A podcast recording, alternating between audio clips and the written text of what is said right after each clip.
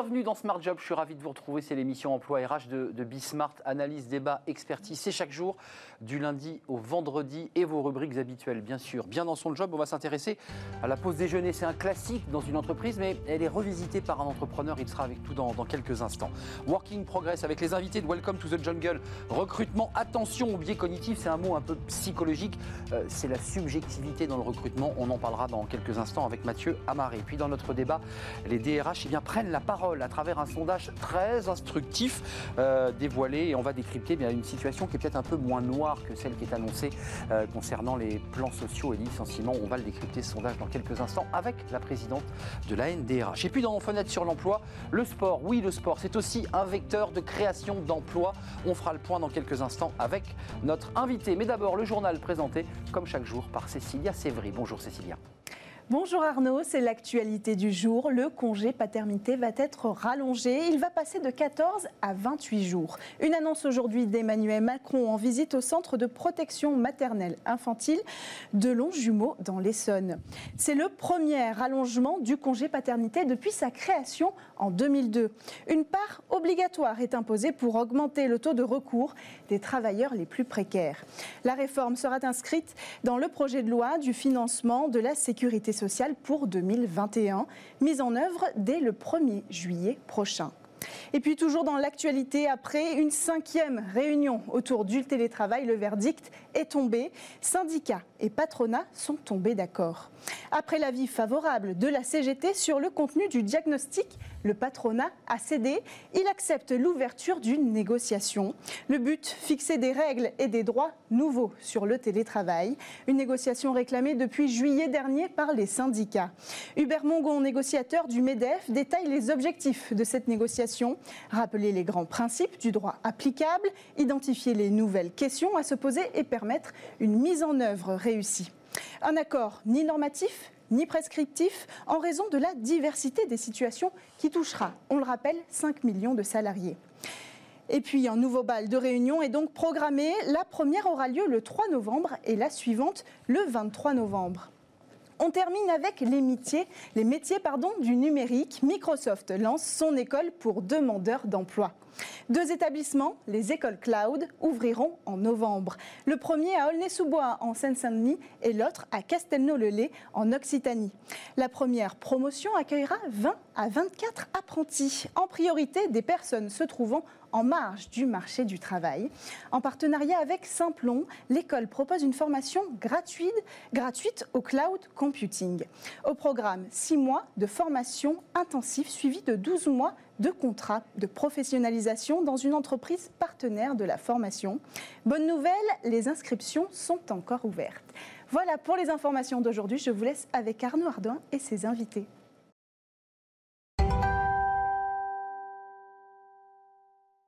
Bien dans son job. Euh, un job, c'est pas que du travail, hein, c'est pas que de l'action devant un ordinateur, c'est aussi la pause déjeuner, c'est aussi euh, la pause café, qui était souvent un espace d'ailleurs essentiel pour échanger avec des collaborateurs. Euh, j'accueille Raphaël Delavergne, CEO de Totem. Vous, vous êtes concentré sur cette pause déjeuner, pas seulement d'ailleurs, hein. c'est le petit-déj, c'est le café, ça peut être le dîner quand on finit tard. D'abord, pour ceux qui nous regardent, j'aimerais quand même que vous nous racontiez un peu votre histoire, parce que euh, vous n'avez pas fait une formation en hôtellerie ou en boulangerie-restauration, comme on pourrait l'imaginer. Vous avez fait Polytechnique. Et vous vous êtes dit, Raphaël, tiens, avec un ami qui lui a fait une grande école aussi, euh, votre ami Pierre Gallet, euh, qui est centralien, donc c'est quand même des gens qui, vous êtes un peu la tête dans les maths, vous faites un pas de côté et vous dites, tiens, on va monter Totem. Pourquoi? Comment c'est né cette affaire? Un polytechnicien qui crée Totem c'est vrai que c'est parti, euh, parti plutôt d'un constat, euh, je pense, par, nos expériences professionnelles, qu'on avait un peu du mal à être soi-même en entreprise. Et du coup, ça nous gênait, nous, dans, notre capacité d'expression, euh, disons, au, bureau. Et, on a eu tout un raisonnement qui nous a mené à, en fait, si on n'est pas soi-même à la machine à café, si on ne va pas rigoler, si on ne va pas avoir cette petite discussion et pouvoir s'exprimer, bah, dans la salle de réunion, on va être triste, on va être aseptisé, et du coup, on ne va pas s'exprimer. Et puis derrière, on a étudier le sujet. Il y a notamment un, bouquin de Frédéric Laloux qui dit, grosso modo, qu'on exprime un 16e de sa personnalité sur le lieu de travail, parce que on va favoriser peut-être le masculin, le rationnel, un certain nombre de facteurs. Et nous, on a voulu faire sauter ça en, recréant l'espace machine à café. Néanmoins, vous ne répondez pas à ma question parce que moi, je vous disais, vous êtes polytechnicien, vous vous destinez à prendre la tête de grands groupes, comme beaucoup de polytechniciens, à faire une carrière en politique parce qu'il y a eu des polytechniciens qui ont fait euh, mmh. de, belles carrières en politique. Vous faites le pas de côté, vous faites quelque chose qui est plutôt une petite entreprise, une start-up. C'est original, ça, quand même. Vous êtes différent des autres, des autres polytechniciens, non? Il y en a de plus en plus. Euh, ah. Master Entrepreneuriat est en train de, de, grossir. Je dirais qu'on nous désigne à aller dans une grande entreprise. Nous, on a peut-être des, aspirations qui sont, qui sont différentes. Et, et pour nous, c'était clairement le cas. On avait envie d'apprendre, disons, euh, en construisant par le bas avec une vraie légitimité, plutôt que d'être parachuté, euh, disons, euh, à la direction d'une boîte. C'est le pas de côté de Raphaël et de son, et de son pote qui crée Totem. Ah, parlez-moi, parce que c'est sérieux. J'ai vu que dans les très grosses entreprises américaines, pour aller chercher des talents, eh bien, l'argument de l'espace, je dirais, de, détente, de, de, restauration de repas, c'est un des éléments de la négo. C'est-à-dire que les, les, les, recrutés disent euh, Je peux aller visiter votre salle? Je peux voir comment ça marche? Bon, non, ça me plaît pas, j'y vais pas. Exactement, bah, c'est c'est Google qui a vraiment euh, poussé cet élan-là avec un programme qui s'appelle Google Food, euh, qui concrètement, il n'y a pas un bureau de travail à plus de 50 mètres d'une cafétéria conviviale où la nourriture est complètement gratuite. Euh, et ils ont fait pas mal d'études pour montrer que bah, ça améliorait la rétention. Parce que finalement, entre Google et peut-être LinkedIn et Snapchat, on va travailler sur les mêmes technologies. On va avoir des collègues assez similaires. Et en fait, ce qui fait qu'on reste, c'est vraiment le lien social. C'est le fait qu'on va avoir des amis. C'est le fait qu'on va avoir en fait un peu un gain de temps et un gain sur sur différentes parties. Il se dit beaucoup de choses dans votre espace qui est modulable, hein, vous allez nous l'expliquer, mais c'est modulable. Il est ouvert de 7h jusqu'à 22h, ce qui en fait c'est extrêmement souple en termes d'horaire, on ne ferme pas à clé à 17h. Euh, l'espace cafette, l'espace que j'appelle cafette, vous l'appelez cafette vous aussi C'est quoi? C'est l'espace... Euh on est plutôt sur un micro-magasin, mais oui c'est une cafétéria. Vous appelez ça micro-magasin C'est un lieu où on dit plus de choses qu'en réunion? Euh, bah, c'est pas les mêmes choses. Euh, c'est, en fait, ça tout c'est, ce qu'on dit les small talks, euh, la, petite phrase qui va peut-être euh, donner une idée, quelque chose de plus créatif. On a toujours dit que la machine à café c'était un peu un endroit d'innovation où beaucoup de choses se parlaient. On a fait une série à la télé d'ailleurs qui a bien marché. Oui, bah oui, c'est pas pour rien. C'est pas pour rien. Ça montre à quel point c'est un marqueur en fait de la culture d'entreprise aujourd'hui. Euh, on pourrait dire montre-moi ta cafétéria et je vais savoir euh, comment est ta, culture d'entreprise. Euh, quand même un mot, parlons de la situation, parce que vous, votre, société Totem, ça cartonne, ça a cartonné, et puis tout d'un coup le Covid arrive, tout le monde part en télétravail, donc évidemment ce lieu, cet espace que vous développez, sur lequel d'ailleurs vous créez des services hein, supplémentaires, bah, évidemment ça, s'arrête. comment on relance là à la rentrée votre, le, Totem? On invente autre chose? Ça a, été, euh, ça a été une période assez compliquée. Nous, on avait une très belle croissance de plus de 20% euh, par mois. On nourrissait à peu près 10 000 employés au final sur, euh, sur l'île de France. Donc on, est, on, commençait à être vraiment établi, on était proche de, la profitabilité. Et quand le coronavirus est arrivé, alors là, on a décidé de vraiment s'orienter bah, plus vers les employés qui étaient allés à domicile. Du coup, on a lancé un partenariat dans un premier temps pendant trois mois avec une, une application qui s'appelle Joe qui permet de faire de la livraison de courses à domicile. Et normalement, on travaille avec Monoprix et d'autres acteurs. Du coup, nous, on a réussi à sourcer 600 produits et utiliser en fait toute notre chaîne logistique euh, pour la mettre à cette disposition. On a fait plus de 1000 commandes, on a livré des hôpitaux, on a livré les gens chez eux. Pour aller au domicile. Euh, donc ça, ça a été, disons, euh, un pansement pendant la crise, mais qui nous a permis de rester en activité et qui a montré qu'en fait, derrière, on a toute une construction technologique avec des entrepôts, des chariots connectés, des QR codes, du tracking, qui nous permet aujourd'hui d'avoir une expertise de livraison euh, que pas tous les acteurs ont. Et c'est cette expertise de livraison qui nous permet de restocker un magasin en fait chez un client deux fois par jour. Donc aujourd'hui, ce qu'on est en train de développer, c'est vraiment en fait de, bah, continuer sur le, sur, sur le bureau. Euh, il y a des études qui montrent que euh, bah, les, les, gens ont une vision plus positive du bureau. Donc nous, on est très convaincus sur un horizon, disons, 18 mois, qu'on est dans la bonne trajectoire on a la chance d'avoir assez d'argent pour pouvoir continuer en fait de développer le business. Vous accélérez, vous lâchez pas. Ah, on accélère, on ajoute des, strates supplémentaires à nos offres. Les, strates, c'est quoi? C'est, Parce que c'est vrai qu'il y a des grands groupes, là en l'occurrence on vient aux grands groupes qui offrent des services dans l'entreprise de pressing, de mm. multiples services. Euh, vous allez jusque-là, vous? Euh, Alors nous, on est vraiment sur l'alimentaire. Que sur l'alimentaire hein. euh, Notre but, c'est vraiment d'accompagner, disons, de, l'obligation légale d'avoir un espace de pause avec un Ça, c'est obligatoire, effectivement. Jusqu'à l'expérience, disons, ultime qui pourrait être celle de, Google. Et du coup, la première étape, c'est ce qu'on appelle nous la, la free food, ça va être le café gratuit, ça va être les fruits. Après, on rentre dans une, vraiment une étape que nous, on appelle micro-store de magasin, où vous allez pouvoir, avec une application mobile, acheter votre repas, euh, acheter... euh, smartphone, on achète avec le smartphone Exactement. Ça, hein Vous scannez, ça peut être pris sur le ticket restaurant, vous pouvez acheter euh, une bière à 18h pour aller à un apéro avec des amis. Donc finalement, on couvre le besoin, disons, de... C'est même pas, il n'y a même pas d'horaire d'ouverture, en fait. C'est quand vous arrivez au bureau jusqu'au moment où vous partez. Et euh, on a aujourd'hui à peu près en moyenne 150 produits sur place. Et on est en train de rajouter du coup un catalogue où on a 1000 produits où euh, les employés vont pouvoir se faire livrer au bureau sans frais de livraison, sans minimum de commande, puisqu'on livre déjà tous les jours. Ça, c'est un service, effectivement. Juste avant de nous quitter, euh, Raphaël, on a tous vécu le moment où on met une pièce dans une cafette, qui est un tout petit local, et on se dit, mais qu'est-ce que je vais choisir? C'est que des produits, excusez-moi, dégueulasses, euh, qui sont de la junk food pour la plupart du temps, ou, des produits euh, euh, avec de l'huile de palme. Est-ce que vous insistez sur la qualité de vos produits? Bien sûr, aujourd'hui, il y, a deux aspects. Il y a vraiment nous, nos choix. On va avoir des fruits qui sont que bio, le café va être en grain, local. Euh, on peut voir les produits. Puis il y a tout un aspect pour moi qui est, qui est la transparence et la data. C'est-à-dire que sur l'application, vous avez la nutrition, le Nutri-Score, euh, les La ingrédients fiche, la fiche du produit. Et des ratings de l'ensemble de nos utilisateurs. Donc avec 10 000 utilisateurs, on arrive très rapidement à savoir quels sont les produits euh, qui sont bien au bureau. Bien sûr, vous savez ce qui est plébiscité ou pas. Qu'est-ce que les, qu'est-ce qu'ils mangent là, le- les produits plébiscités C'est les pommes qui font Alors, ou c'est les les deux- produits un peu plus sucrés? Les deux premiers produits, euh, c'est c'est toujours les mêmes, c'est c'est la banane et, et les noix de cajou. Et, et pour avoir un ordre d'idée, on, on a vendu plus de 50 tonnes de bananes, donc euh, ça peut aller très très vite euh, en termes de quantité. La noix de cajou marche. Én- euh, énergétique. Noix de cajou plutôt en après-midi, j'imagine. On ne prend, on prend pas des noix de cajou à 10 bien. Ouais, C'est plutôt dans l'après-midi. C'est ça. euh, Bon. Exactement, en fruits secs, en vrac euh, aussi pour, euh, pour éviter bah, aller vers, vers le maximum de zéro déchet. Tout le monde se moque de moi parce que j'ai imité le bruit de la pomme, mais c'était réellement le bruit de la pomme, évidemment. Raphaël de Lavergne, euh, CEO de Totem, une boîte qui cartonne et qui accélère, qui, qui met le pied sur le champignon parce que cette pause, cet espace de convivialité, c'est un moment euh, essentiel à la vie d'une entreprise. Merci d'être venu sur notre plateau euh, et de nous avoir éclairé sur euh, eh ben, votre entreprise, vous qui avez fait Polytechnique. C'est- collé sur votre front. Merci à vous, Raphaël. Merci. La suite de nos programmes, Working Progress, évidemment, avec les invités de Welcome to the Jungle. Vous connaissez notre rendez-vous, c'est tout de suite.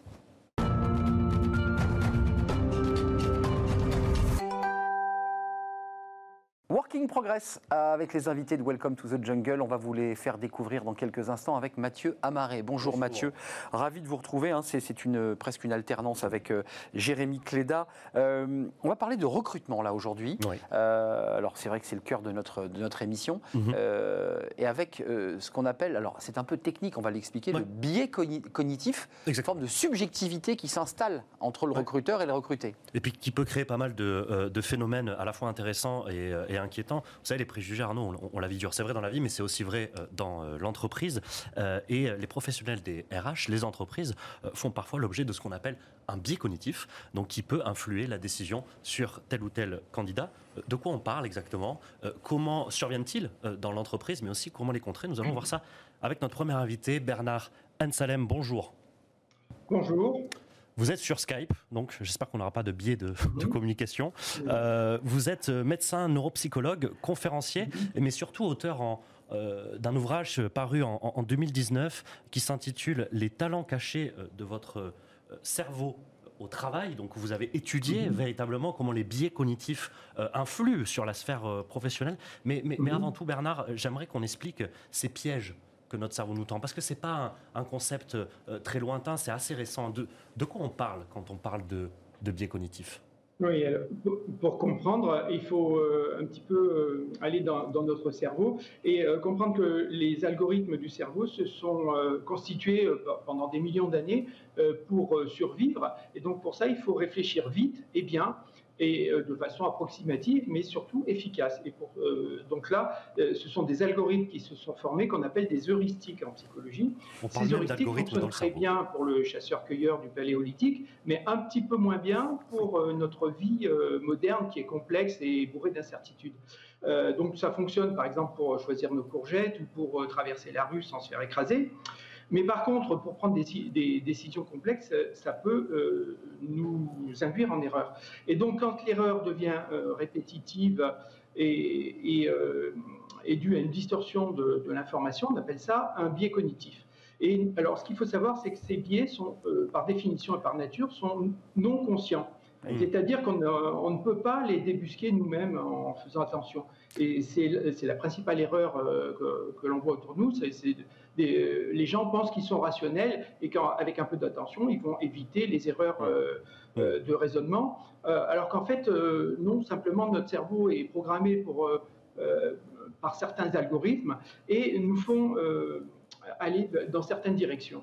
Donc euh, ces erreurs euh, sont, sont, multiples, par exemple parce qu'il y a trop d'informations à traiter, donc on, est obligé de choisir une information plutôt, plutôt qu'une autre, parce qu'on ne peut pas tout mémoriser, hmm. parce qu'il faut aller vite, ou alors parce que les informations sont manquantes, hmm. et si elles sont manquantes, ben on va interpréter, on va boucher les trous. Excusez-moi Bernard, je vous, interromps, mais vous avez parlé de courgettes et de, et de traversées dans la rue. Ce sont des actions quotidiennes que nous, des choix euh, que nous faisons euh, tous les jours. Non seulement les biais cognitifs sont des actions non conscientes, mais euh, dans votre ouvrage, vous avez un chiffre qui est quand même éloquent. plus de 90% de notre activité cérébrale est inconsciente. Donc la quasi-totalité de nos décisions, en fait, sont prises de manière quasiment inconsciente. C'est ça. Hein oui, oui, et c'est heureux parce que euh, prendre une décision, ça, dépense de l'énergie, ça a un coût cognitif. Et euh, le, cerveau, c'est 2% du poids du corps et c'est 20% de, la dépense d'énergie. Donc si on, on utilisait des, raisonnements, des, des, pensées rationnelles pour toutes les choses de notre vie, ce serait, épuisant et ce serait trop coûteux sur le plan énergétique. Donc c'est pour ça qu'on a des automatismes mm. qu'on appelle des heuristiques qui fonctionnent plutôt bien en général, mais sauf dans certaines mm. euh, conditions. Mm. Et le recrutement, est notamment, est une décision complexe qui nécessite de connaître un petit peu ces biais cognitifs. Excusez-moi Bernard, je vous, je vous, interromps encore pour la fluidité de la conversation. Je rappelle, vous êtes sur Skype. Euh, euh, on parle de courgettes et de passage piéton. quand on parle de CV et enfin, c'est ce qui nous intéresse aujourd'hui dans cette émission. comment ces biais cognitifs peuvent-ils s'appliquer à la sphère professionnelle quand on est recruteur? Alors, euh, bon, des, biais cognitifs, il y en a tellement, il y en a entre 150 et 200, donc on ne va pas pouvoir euh, faire une, description large. Euh, on peut prendre un ou deux exemples simplement. La, première chose à savoir, c'est que comme ils ne sont pas conscients, eh bien, on ne peut pas les corriger simplement en les connaissant. C'est très bien de les connaître, mais après, il y a d'autres étapes, on verra plus tard comment, comment faire pour, pour les contourner. prenons un exemple, le biais de confirmation, qui est un biais extrêmement euh, fréquent, voire même universel, c'est la préférence pour les, les informations qui vont dans le sens de nos croyances et de notre jugement. C'est-à-dire que les, informations qui confirment notre jugement euh, vont euh, être plus mémorisées, elles vont avoir plus de poids, on va plus les accepter sans les vérifier alors que les informations qui ne vont pas dans le sens de nos croyances, eh bien, on va être beaucoup plus critique et on va, on va les oublier, on va être moins attentif. De quel type d'information parle-t-on ici euh, Ça peut être une photo sur un CV, ça peut être la modulation de la voix d'un candidat, ça peut être son apparence physique? Toute information cognitive, hein, euh, qu'elle soit sensorielle ou, euh, ou mentale. par exemple, tout ce qui confirme votre, votre intuition sur un candidat va être mieux mémorisé. Et par contre, tout ce qui ne confirme pas votre, votre euh, intuition euh, bien, euh, va être oublié. Bernard. donc, à la fin de l'entretien, on va plutôt retenir le, tout ce qui va dans le sens de, notre impression de départ. Bernard, juste une question, parce que moi, ce sujet me passionne, c'est-à-dire qu'une partie de, nous nous échappe, c'est ce que vous dites finalement, mhm, parce qu'on fait des, on a des choix inconscients. en fait, on peut rien faire quand on est face à un recruteur, même si on a conscience qu'on peut être traversé par des biais cognitifs, on peut pas faire grand-chose en fait. Euh, alors, on, ne peut pas faire grand-chose directement pour contrôler ces biais, cognitifs, sauf à quelques exceptions près. Euh, mais par contre, on peut, cultiver un état d'esprit euh, qui va faire qu'on va être dans la, bonne disposition d'esprit pour avoir les bonnes intuitions. Hmm. Donc il y, a moyen, il y a moyen de que, l'on soit du côté du recruté ou que l'on soit du côté du recruteur. C'est ça. Donc, mais on peut, on peut manipuler. Excusez-moi parce que je pense à la programmation neurolinguistique. Euh, L'idée qu'on peut par des phrases, par des mots, orienter, euh, emmener le recruteur là où on veut. Euh, ça aussi, c'est un élément important. Oui, alors là, vous faites euh, écho au, biais d'ancrage, hein, qui est un, un effet d'amorçage, c'est-à-dire que la première information va orienter notre cerveau va euh, recruter un certain nombre d'informations stockées en mémoire qui vont orienter nos, pensées. Hmm. Et donc cette, cet effet d'amorçage, ça peut être la première poignée de main, ça peut être le regard, ça peut être un élément de la biographie que, que l'on va voir dans la biographie du, candidat. tous ces éléments vont influencer nos, nos, questions par la suite ou nos réponses. Et donc cet effet d'amorçage est, extrêmement important. Et donc on peut, par exemple, euh, l'orienter dans la bonne direction en, contrôlant un petit peu la première impression que l'on va donner si l'on est un candidat, ou en contrôlant un petit peu euh, la première, euh, le premier jugement que l'on va percevoir si on est un, recruteur, par exemple. Bernard Ansalem, est-ce qu'on peut, est qu'on peut aussi s'entraîner?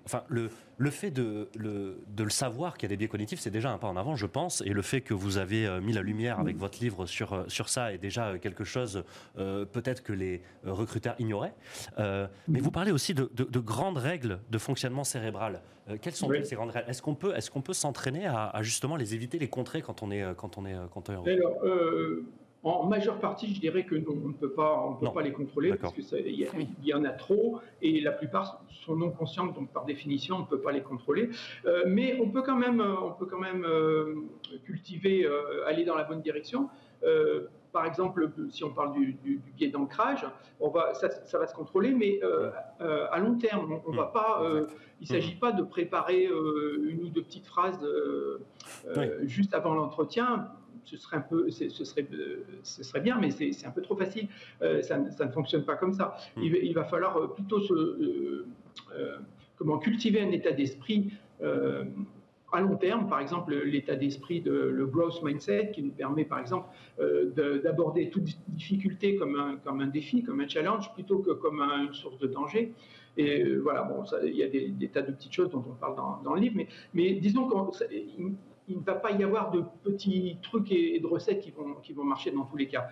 ça va marcher ponctuellement, mais pas dans tous les cas. Une, dernière question, Bernard, peut-être. Euh, je discutais de votre livre avec un, avec un collègue chez Welcome to the Jungle, qui est recruteur. Je, je le salue, euh, salut Talal. Euh, c'est il me disait, du coup, ok, les biais cognitifs, très bien, d'accord, on peut en avoir conscience, etc. Mais du coup, moi, quelle place je dois donner à, à ce qu'on appelle l'intuition? Euh, sur un candidat sur Le feeling. Quelle place je dois donner au feeling, du coup, euh, en lisant ça? Alors, euh, moi, le point sur lequel je voudrais insister, c'est que effectivement, les risques de se, tromper sont énormes, ils sont même quasiment toujours présents, mais on peut quand même, il y a quand même des solutions nous pouvons euh, d'abord euh, avoir des protocoles euh, un peu plus standardisés dans les processus de recrutement pour, limiter au maximum ces biais.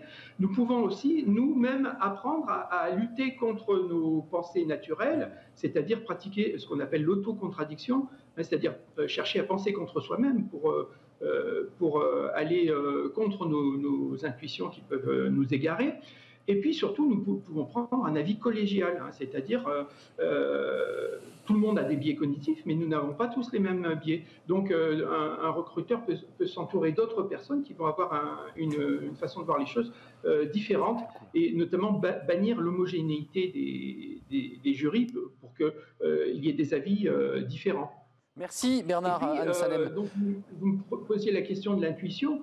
L'intuition, et, a un rôle bénéfique aussi. Hein. Quand on est expérimenté et qu'il euh, s'agit d'un domaine qu'on connaît bien, eh bien comme par exemple le recruteur qui a, une expérimentation importante, eh bien euh, l'intuition va nous aider, puisque l'intuition, ce sont des informations euh, donc la, situation nous fournit une, information qui donne accès à d'autres informations stockées en mémoire et qui, elles, elles-mêmes vont donner l'intuition. C'est la définition d'Herbert Merci Bernard. Anne-Célène, je suis désolé, le, temps file à, mm. toute allure. Alors là, on n'est pas dans le biais cognitif, on est vraiment dans le chronomètre euh, qui est le, maître du temps dans une émission. On voulait vous remercier d'être venu nous éclairer, euh, médecin euh, neuropsychologue, sur justement ces biais cognitifs. Merci d'avoir été avec nous, avec Mathieu Amaré. Tout de suite, notre rubrique Travailler demain sans perdre un instant. Mathieu, les biais cognitifs, on vient longuement d'en parler. C'est compliqué, hein, ces biais cognitifs. Euh, ils sont très nombreux. Il y a d'autres manières de recruter, euh, ludiques aussi d'ailleurs. Exactement, exactement. Et je suis ravi euh, d'accueillir Camille Morvan. Camille, bonjour. Vous êtes cofondatrice et co-CEO de Goshaba, euh, une solution qui offre aux entreprises la capacité de, de recruter par le biais de jeux et donc d'éviter peut-être ces, euh, ces, biais cognitifs, de révéler véritablement le, le potentiel des, euh, des candidats par l'intermédiation entre les neurosciences et les jeux vidéo. Mm. Racontez-nous un peu comment vous avez monté. Oui, c'est ça. Alors la mission de Goshaba, c'est de rendre le recrutement plus juste, parce qu'aujourd'hui, l'outil de recrutement numéro un, c'est le CV et le profil LinkedIn, mm. qui sont en fait des outils de, en fait, d'autopromotion. Donc il y a des gens qui savent se vendre, des gens qui ne savent pas se vendre. Et d'autre part, c'est un outil qui perpétue les injustices sociales parce que, par exemple, les personnes qui ont fait des bonnes écoles vont ressortir du panier et ceux qui n'ont pas eu la chance d'accéder à de bonnes écoles ne euh, vont pas ressortir du panier. Mmh. Donc, euh, nous, ça rééquilibre les écarts, en fait. Voilà, exactement. Donc notre ambition, c'est de révéler le potentiel réel des candidats et des candidates en mesurant leurs soft skills, mais pas seulement. Donc en mesurant toutes les compétences qui vont être clés dans la réussite pour un poste. Mmh. D'accord. Et il y a un aspect de gamification. Donc ces jeux vidéo, c'est ça qui est attrayant aussi dans votre, dans votre, dans votre intitulé de, de, de boîte. Comment ça se passe exactement? Oui, alors donc moi je suis neuroscientifique, j'ai transformé ce que je faisais en recherche. Sur les algorithmes dans le cerveau, vous avez entendu là Exactement. moi je travaille sur la prise de décision et les biais cognitifs. Oui, j'ai euh... chercheuse à Harvard. Hein, voilà, euh, j'étais prof à Harvard, ouais, pendant sur mon dernier poste. J'ai pris ce que je faisais en recherche ah sur euh, comment mesurer les compétences cognitives des personnes. Le problème c'est que les tests en laboratoire, c'est des tests qui sont longs et qui sont très ennuyeux. Donc l'idée c'était de les transformer en jeux vidéo parce que le recrutement ça doit pas être une punition. Hmm. Et aujourd'hui ce qui est clé pour les entreprises, c'est de fournir une expérience candidat qui est exceptionnelle. Mais dans les jeux vidéo avec joystick, avec euh, univers vraiment graphique de qualité enfin, C'est une très bonne question. En fait, c'est des jeux qui sont plutôt de l'ordre de Candy Crush, donc c'est du casual gaming. D'accord, ok. Euh, avec l'idée, et pourquoi on fait du casual gaming C'est parce que euh, notre, notre objectif, c'est de mesurer de manière objective les compétences des candidats. Si on part sur des jeux qui sont trop farfelus, on va s'éloigner de plus en plus de la précision. Donc aujourd'hui, on a des jeux qui sont fun, mais qui sont du casual gaming et qui vont mesurer de manière objective les compétences. D'accord. Et justement, quand on parle de, de soft skill avec une approche trop centré sur la, sur, sur la formation expérience, vous êtes parti d'un constat. Vous, vous, avez vu que la formation expérience, le CV, c'était pas ça qui faisait, euh, qui faisait un candidat. Mm. Euh, quel, c'était ça le constat que vous Oui, exactement. Le, aujourd'hui, quand on recrute sur la base du CV, la précision de ce recrutement, c'est 20%. C'est-à-dire que sur 10 mm. candidats qu'on invite... On l'a entendu, hein, il y a une marge d'erreur. Hein. Voilà, il y en a 8 qui n'ont pas les compétences. Donc euh, l'idée de passer par... nous, on est à 90% de précision. Donc en gros, ce que ça veut dire, c'est vous invitez des candidats en entretien, ils ont les compétences nécessaires, et après, votre job en tant que recruteur, c'est de se poser la question si vous voulez les recruter ou pas. Euh, juste un détail, c'est plus long qu'un recrutement traditionnel parce qu'il y a quand même la phase jeu, il y a une phase de questionnaire, j'imagine. Comment ça se passe? Hmm. Alors c'est plutôt plus court. Donc euh, ah. d'une part, la partie euh, de candidature, ça peut durer 5 minutes. On a un client McDonald's, ça dure 5 minutes le parcours de candidature. Et avec Accenture, on est à 1 heure et demie. Donc le, ah, parcours va dépendre du type de job et de ce que souhaite l'entreprise. Et ensuite, on réduit aussi le time to recruit. Donc la, le moment où je candidate et le moment où j'ai ma réponse, oui, ça, ou non. Ça, c'est dur. On réduit ça par deux ou trois selon les entreprises. Grâce d'ailleurs à une technologie, grâce à la technologie. Voilà, bien d'accord. Technologie d'évaluation. Accenture, McDonald's, etc. Quand, euh, quand euh, ils ont fait votre solution, ils vous ont dit quoi? Quel feedback euh, ils vous ont donné quand, quand bah, un peu surpris ou la première fois? Parce que c'est quand même. Ils étaient ils étaient vraiment en recherche de cet outil-là pour des raisons différentes. McDonald's, ils voulaient vraiment. McDonald's, c'est le premier recruteur de France. Donc hum. si McDonald's se met à recruter de manière plus juste, ça va avoir un impact sur énormément de personnes. Hum. Donc ils cherchaient une façon de diversifier leur recrutement. Hum. Et Accenture, c'est un peu la même idée. Euh, ils souhaitaient du coup moderniser le recrutement pour donner une image plus positive d'Accenture mm, mm, mm. et en même temps permettre à plus de diversité, donc plus de diversité sociale, euh, plus de diversité de genre et plus de diversité d'école aussi.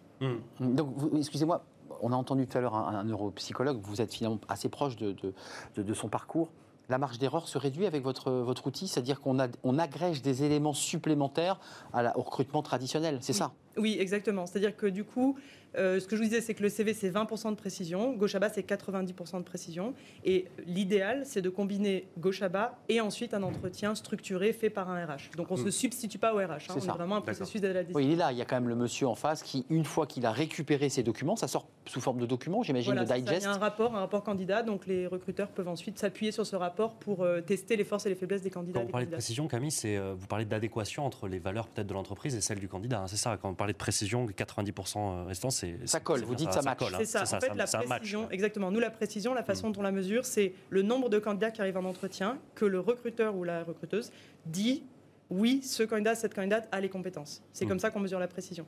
D'accord, mm. très bien. Et vous dites un, ça sera le dernier mot. Hein, intéressant, fluidifier le marché du travail très rapidement, c'est ça veut mm. dire quoi exactement? Enfin, votre solution offre quoi pour, pour cet objectif-là? Donc très rapidement, avant le recrutement, c'était un événement ponctuel et on gardait un job longtemps. Aujourd'hui, le recrutement, c'est un événement qui est continu. On change de job souvent. Donc avoir une technologie qui permet de recruter en deux jours plutôt que six mois, ça c'est vrai. En fait, ça fluidifie le, le monde. Exact. C'est un peu comme pour le marché de l'emploi d'ailleurs, de manière générale.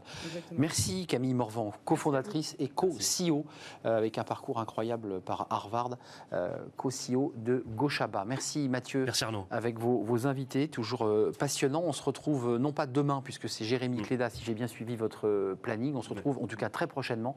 merci à vous. Tout de suite, c'est le cercle RH, c'est le débat. Les DRH prennent la parole. Un sondage très très instructif qu'on va décrypter parce que bah, vous allez le voir, la situation évidemment est difficile, mais peut-être moins noir qu'il n'y paraît à travers ce sondage. Les DRH eh bien, accélèrent. Voilà, on en parle dans quelques instants après cette courte pause.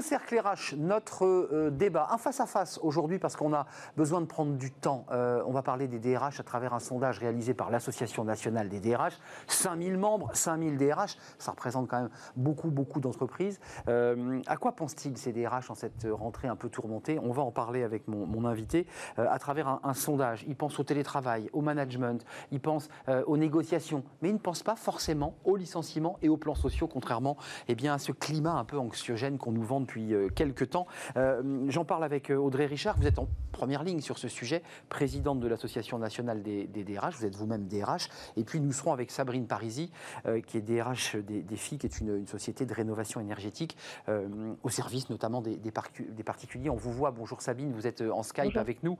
D'abord, une question. vous êtes la présidente de la NDRH. Vous faites beaucoup d'études à date régulière, mais là, c'est une étude de rentrée. C'est un sondage qui est passionnant. C'est quoi l'état d'esprit des DRH, pour le dire simplement? Donc bonjour. Bonjour. Euh, les DRH euh, sont mobilisés, ont été mobilisés euh, pendant la crise, pendant le confinement. Aujourd'hui, plus que jamais, ils sont toujours en première ligne et mobilisés. Et c'est vrai que pendant toute cette phase et, de façon régulière, on, on, interroge nos membres. Donc la NDRH, comme vous l'avez dit, c'est 5000 membres. Euh, qui sont euh, des DRH, des responsables RH et toutes toute, toute, toute, toute taille, hein. de très grosses entreprises bien sûr. Très important, en effet, toute taille d'entreprise. Donc on peut retrouver toute taille et euh, toute région puisqu'on couvre le territoire national. Donc les DRH sont mobilisés. Euh, et en première ligne. Hum. Euh, je précise Sabine Parisi, puisqu'on parle de, territoire et de secteur d'activité, puisque c'est à la fois des territoires et des secteurs d'activité variés.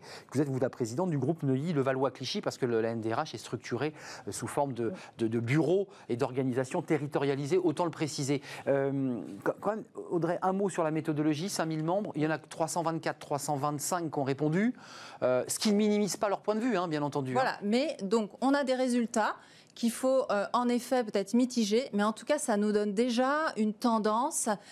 Aujourd'hui, on porte la voix des DRH. Aujourd'hui, ce qu'ils nous disent, c'est ce qu'on va, découvrir ensemble. Hum, alors justement, regardons ce chiffre, euh, Audrey, parce que c'est très intéressant. Il y a quand même un sentiment global chez les Français, je ne parle pas des DRH, d'une peur de l'avenir. On nous dit plans sociaux avec Bridgestone, évidemment le plus médiatique, euh, peur de perte des petits commerces. Eh bien non, regardez ce chiffre parce que 73% de ceux que vous avez interrogés bah, vous disent globalement bah, qu'ils ne sont pas concernés par ces plans sociaux, ces restructurations, euh, que ce n'est pas en tout cas dans leur viseur. C'est bien cela alors, pour être un peu plus précise, et on a interrogé sur les priorités 2020, on a en effet ce chiffre euh, qui ressort de 73% de nos DRH que nous avons interrogés, combien voulu répondre, qui nous disent je ne suis pas concerné par des réductions d'emplois. Donc ils sont concernés par des restructurations. Hum. Ils font tout ce qu'ils peuvent pour, pas les avoir. pour ne pas les avoir, pour être flexibles, pour être agiles, pour, pour euh, coller au, marché et ils se battent pour, euh, pour défendre l'emploi. Et en effet, donc on a 73% qui nous disent je ne, dans le, ce proche avenir, je ne vais pas faire de mois. réduction Hmm. d'emploi. Donc on, on va voir leurs priorités. Mais c'est vrai que du coup, ça crée une dissonance Ah oui. aujourd'hui, tout de suite maintenant, entre les informations qu'on a au quotidien. Et c'est vrai que dans certaines entreprises, il y a des projets de plans. On, on s'attend à ce qu'il y en ait de façon importante. Oui, dans les secteurs impactés par la crise Covid. Exactement. On a d'autres entreprises, et là, en tout cas, ces DRH nous disent, moi, je, je- je fais tout pour euh, éviter cela, et euh, je vous le dis, Hmm. en fait. Donc ça, c'est un- une information très intéressante parce que ça donne aussi comme ça une ligne 2020 et aussi 2021. On va le voir. Euh, les priorités, tiens, regardons-les puisqu'on est sur le sujet. Oui. Euh, quelles sont les priorités? Quels sont les éléments prioritaires euh, que placent les DRH à la fois en 2020 et en 2021 Alors pour 95% d'entre eux, ben, c'est la gestion des mesures de prévention Covid. 69, c'est le développement du télétravail. 67%, c'est l'accompagnement du management et des managers. Mm. Et 45, ce sont les difficultés de recrutement, ce qui est d'ailleurs en creux l'inverse du sujet qu'on on évoque, parce qu'ils ils disent on aimerait bien pouvoir embaucher, mais on n'a pas les salariés qui vont en face. Ouais. Euh, donc on voit bien que cette question des restructurations, elle, elle est finalement dans un item bas. Mm. Il y a quand même une volonté déjà de euh, s'en sortir avec le Covid, de reformater les managers, et en rentrons dans le vif du sujet, puisque c'est une question qui vous a été beaucoup posée à la NDRH Mm. hier à la conférence de presse, le télétravail. Euh, on le développe, full remote, hybridation, c'est quoi? Qu'est-ce qu'ils vous disent? Bon, on en a pas mal parlé. Oui. Aujourd'hui, euh, évidemment, un télétravail 5 jours sur 5 n'est pas, ne semble pas approprié, en tout cas pour, pour, euh, pour la majeure partie de, de- de- de Oui. nos DRH. C'est plutôt, on est plutôt sur un modèle hybride, 3 jours, 2 jours, 2 jours, 3 jours, ça dépend des, des structures, mais on est sur de la présence pour une partie de la semaine et du télétravail pour une autre partie. Et ce télétravail peut s'exercer dans des, euh, dans des espaces de coworking. Tout ça, c'est à construire. Oui. Et les entreprises, aujourd'hui, elles, elles ont utilisé, Sabine, tu... tu Oui, on va lui donner la parole, Ouais. bien sûr. on va nous en parler. Mais elles ont utilisé, et aujourd'hui, ce que les entreprises sont en train de faire, c'est qu'elles organisent le télétravail et la façon de télétravail. Et donc, et ainsi que les lieux de travail. Bien sûr. Juste un point d'attention. Oui, parce que le lieu à la maison, euh, sans le bureau, avec les enfants, Voilà. c'était très compliqué. Voilà. Mais quand même, juste un point d'attention, on parle de télétravail. Moi, je fais juste référence également à ceux qui ne peuvent pas télétravailler. Bien sûr. Les ateliers de production, par exemple, ou d'autres Hmm. professions qui ne peuvent pas. Et donc, dans les entreprises, très important. Ça crée des tensions. Ouais, non, mais les, les- les- oui, les DRH sont. Une des préoccupations des DRH, c'est bien de, de, de- de- travailler sur le collectif. Le collectif, bah oui, parce que certains sont ailleurs, d'autres sont sur le site. Ça crée Voilà. des distorsions, Voilà. évidemment. Donc, on, on y travaille. Et des inquiétudes, d'ailleurs. Ça crée des angoisses chez certains salariés hein, de, de ne pas être physiquement sur place. Tout à fait. Je pense. Sabine, euh, je précise évidemment que vous êtes membre de la NDRH, tout ça euh, va, va sans dire, mais vous êtes DRH euh, de, de défi. Alors évidemment, il faut prendre toujours beaucoup de précautions parce qu'il y a des secteurs qui ont été directement impactés par la crise Covid et qui sont aujourd'hui en difficulté. Mais vous, dans la rénovation énergétique, j'ai envie de dire, dans votre secteur d'activité, le gouvernement met le paquet, il dit on va investir des milliards pour qu'on rénove. J'imagine que vous faites partie de ces DRH qui disent bah, nous, ce n'est pas les restructurations qui nous concernent, c'est de savoir comment on avance. Oui, comment on avance et comment on travaille aussi avec, euh, avec nos partenaires.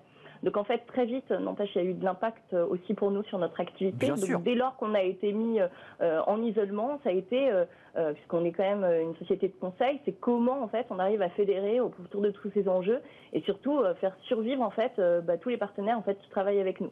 Donc aujourd'hui, dans leur structuration, on s'est mis en, fait en, en période d'isolement, euh, de confinement. Et donc très vite, ça a été de réfléchir à, OK, comment on se restructure, nous, déjà en interne, pour pouvoir faire vivre aussi notre activité. Euh, Donc, le- ça a été un temps de respiration, quoi, aussi, pendant Ouais. cette période de Et confinement. de réflexion pour beaucoup d'entreprises, parce que euh, s'adaptant, elles réfléchissent à leur modèle, à leur organisation par obligation. Euh, ju- juste d'un mot, le, le télétravail, chez vous, dans votre entreprise, puisque c'est un sujet qui, qui, a, qui, bah, qui titille beaucoup à la fois les salariés, les journalistes, parce qu'on se dit, mais tiens, les partenaires sociaux sont en négociation, euh, une fumée blanche devrait sortir dans quelques semaines, euh, accord national, pas d'accord national. Qu'est-ce que vous en dites, vous, de ce télétravail? D'abord, il a été obligé, forcé. Euh, vous le pérennisez? Oui, on l'a pérennisé euh, avant justement, avant de sortir du confinement. En fait, on s'est posé la question euh, très vite chez EFI de se dire, ok, est-ce que c'est un modèle en fait qui nous correspond? Est-ce qu'on a envie de travailler comme ça pour l'avenir? Et donc, on s'est engagé très vite avec nos partenaires pour pouvoir rédiger en fait une charte de télétravail où, justement on affirmait, on confirmait notre volonté en fait de travail en télétravail, plutôt ce que disait tout à l'heure Audrey sur une méthode hybride, d'accord Et donc d'expliquer finalement euh, aux salariés quels étaient les apports, tant en fait sur le télétravail, donc aider les salariés, hein, tous ne sont pas faits en fait pour travailler de chez eux. C'est vrai. Euh, et, et- et puis aussi euh, bah, comment on les accompagne, comment on manage différemment. Donc ça aussi, on le voyait aussi dans l'étude, il y a beaucoup de questionnements aussi sur ces aspects-là de pouvoir aider les managers. Et puis en même temps, c'est quand je suis au bureau, quels sont les temps partagés, quels sont les échanges que je peux avoir en fait avec mes pairs. Euh, euh, Audrey, Il euh, a fallu reconstruire, longévité. On a un petit problème de, de son, comme on dit souvent à la télévision. On vous retrouve dans quelques instants après quelques, quelques réglages. Euh, on a entendu management dans, dans les items. Là, on voit que le télétravail impacte évidemment la vie quotidienne des, des salariés, de ceux qui sont dans vos entreprises. Euh, et puis, il y a aussi un impact direct sur les managers. Très bien. C'est-à-dire que ça oblige à repenser le management. Ça, c'est une, inquiétude, c'est une problématique chez les, les entreprises interrogées de votre réseau? Alors, on a, sur les préoccupations 2020, on a 67% de nos DRH qui nous disent que oui, c'est une préoccupation. Et forcément, parce que oui. on ne gère plus de la même façon. Un manager, euh, il gère plus euh, de la même façon son équipe aujourd'hui qui est en hybridation, en télétravail, dans un espace de coworking. Il doit gérer les équipes en présentiel, les équipes en télétravail, et Mm. il doit aussi gérer ce qu'on évoquait tout à l'heure, ceux qui ne peuvent pas télétravailler. Eh oui, eh oui. Donc nous, RH, on est là pour les aider. les accompagner et les former. D'ailleurs, la formation, euh, Oui. c'est- un des éléments clés de- des, des DRH. En fait, ils n'en parlent pas beaucoup. S'ils en parlent, les, les DRH, ou c'est pas un élément euh, essentiel aujourd'hui? Bah, La formation a été utilisée euh, pendant la, la période de Covid, puisqu'on a eu des dispositifs pour se former pendant les périodes de- d'activité partielle pour les entreprises qui, qui l'étaient avec les dispositifs FNE. Oui. Ce sont des dispositifs qui ont été utilisés, qui ont permis de, de se former et, et d'utiliser euh, des formations euh, autour du, du digital aussi. Bah oui, parce qu'il fallait se- se euh, connecter, il fallait euh, ouais, travailler à distance. Ouais, Et des managers ont utilisé euh, ces, ces formations. On a, on a rendu accessibles ces formations. Donc c'est une des préoccupations 2020, mais quand on interroge sur les préoccupations 2021, Ouais, ça revient. ça revient. Ça revient. Donc euh, voilà. on Il y a la RSE, hein. 2021 apparaît la RSE.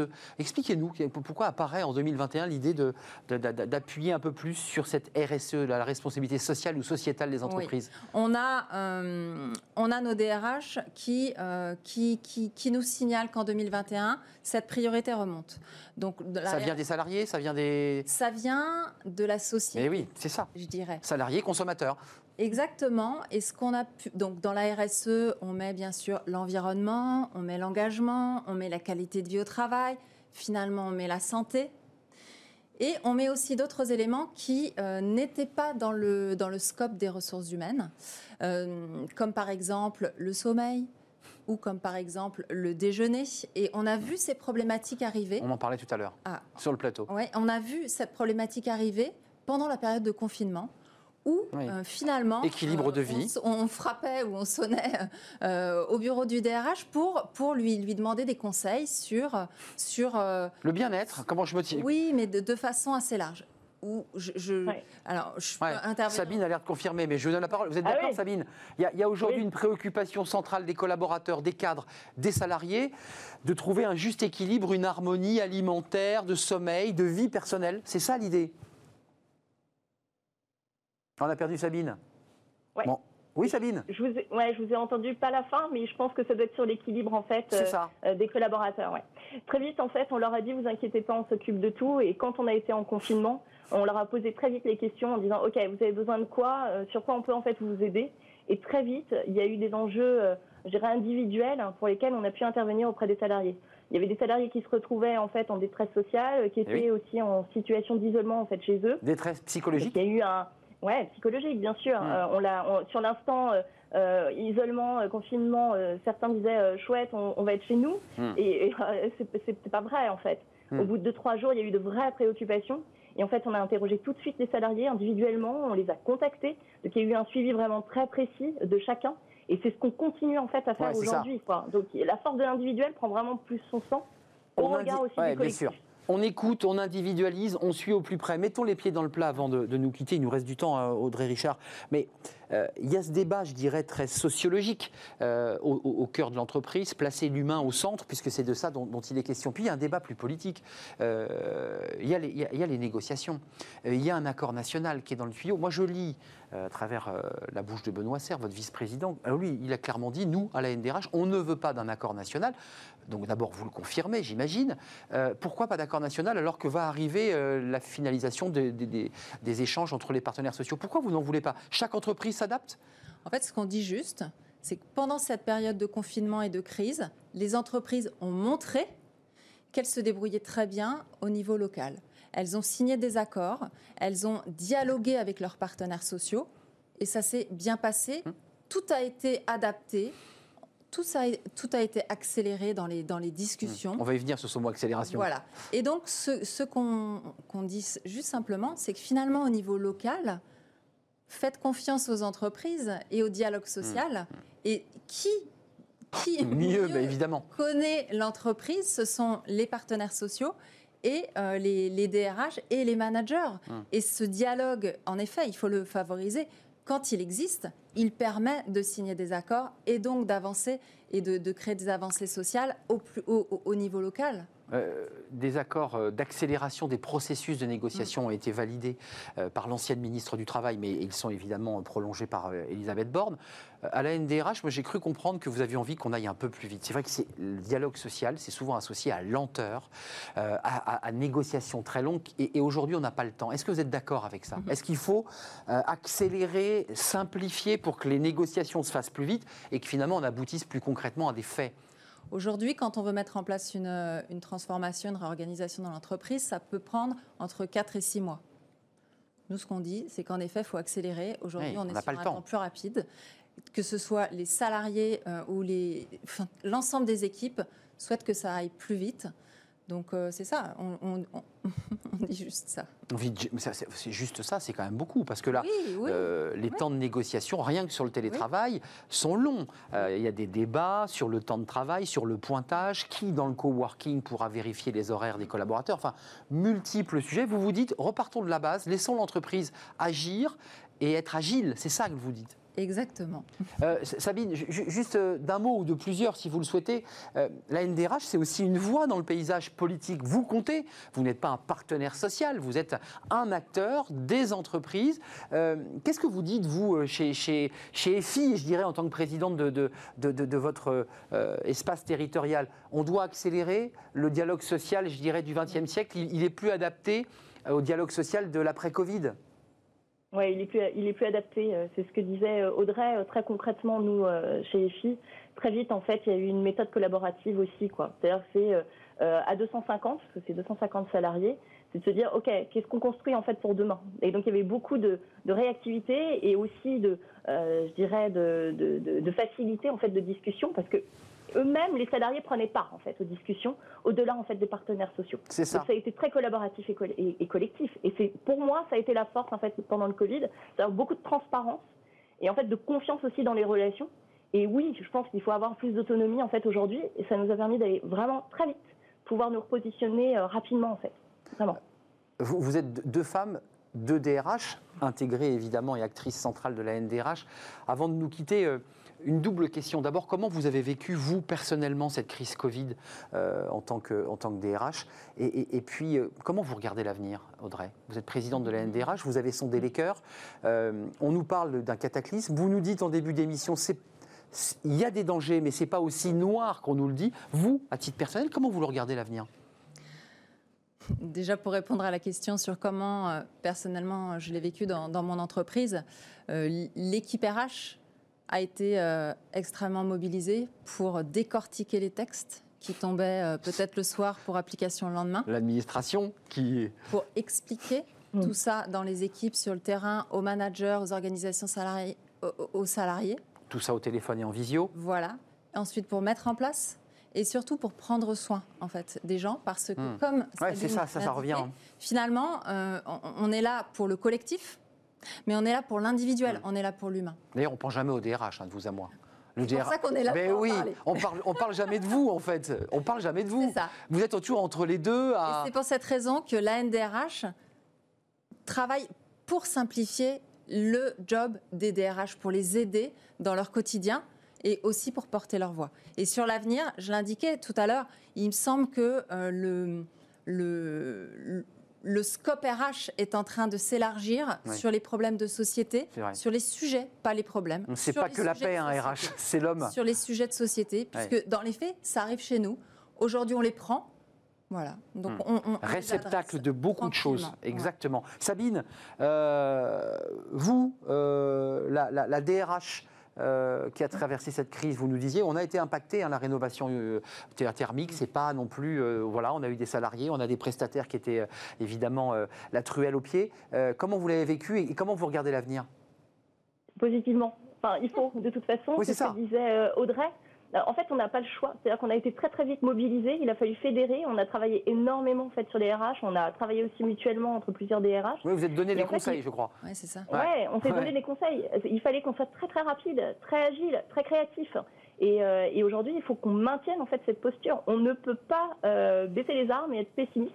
Ce Mm. n'est pas possible. C'est pas dans notre euh, ADN de DRH. C'est impossible. Enfin, j'ai noté, sans, sans, sans- sans faire de, de critique euh, à l'égard non pas du pouvoir politique, mais de l'administration, la complexité des, des- des- des mails que vous receviez, qui parfois étaient contradictoires, parce qu'il fallait mettre le gel à gauche, puis ensuite il fallait mettre la barrière. Donc c'était quand même parfois un casse-tête. Peut-être que ça aussi, il faut le simplifier, non? Oui, et la solution est au niveau local dans les entreprises. Voilà, la solution au bon niveau des, des territoires, au niveau local, au niveau des entreprises et de leur intelligence et de leur agilité. Merci Audrey Richard d'être venue sur le plateau. Vous reviendrez évidemment parce que la NDRH, pour une émission évidemment sur les ressources humaines, me semble incontournable. Présidente de cette association nationale, c'est 5000 membres. Et puis ce sondage à découvrir sur votre site d'ailleurs. Et puis beaucoup d'études d'ailleurs réalisées par la NDRH, parfois avec le BCG. Merci à Sabine Parisi, DRH de Défi, et puis euh, présidente du groupe Neuilly-le-Valois-Clichy, faut-il le préciser. Merci d'être venue en, en- en visio avec nous, d'avoir euh, bah, nous, fait, nous avoir fait partager ce, ce sondage. Euh, c'est la fin de l'émission, presque. Fenêtre sur l'emploi, on s'intéresse au sport, qui est un vecteur évidemment porteur de valeur, vecteur d'insertion et de création d'emplois. On va le voir dans un instant.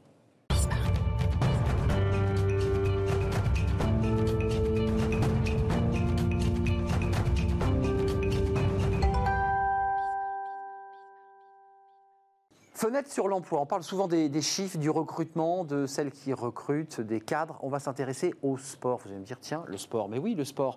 Euh, bonjour Lydia Bouchardon. Vous êtes directrice de l'association Passe Sport. Alors, Passe, voilà, on va voir la marque apostrophe, Sport, qui est un jeu de mots.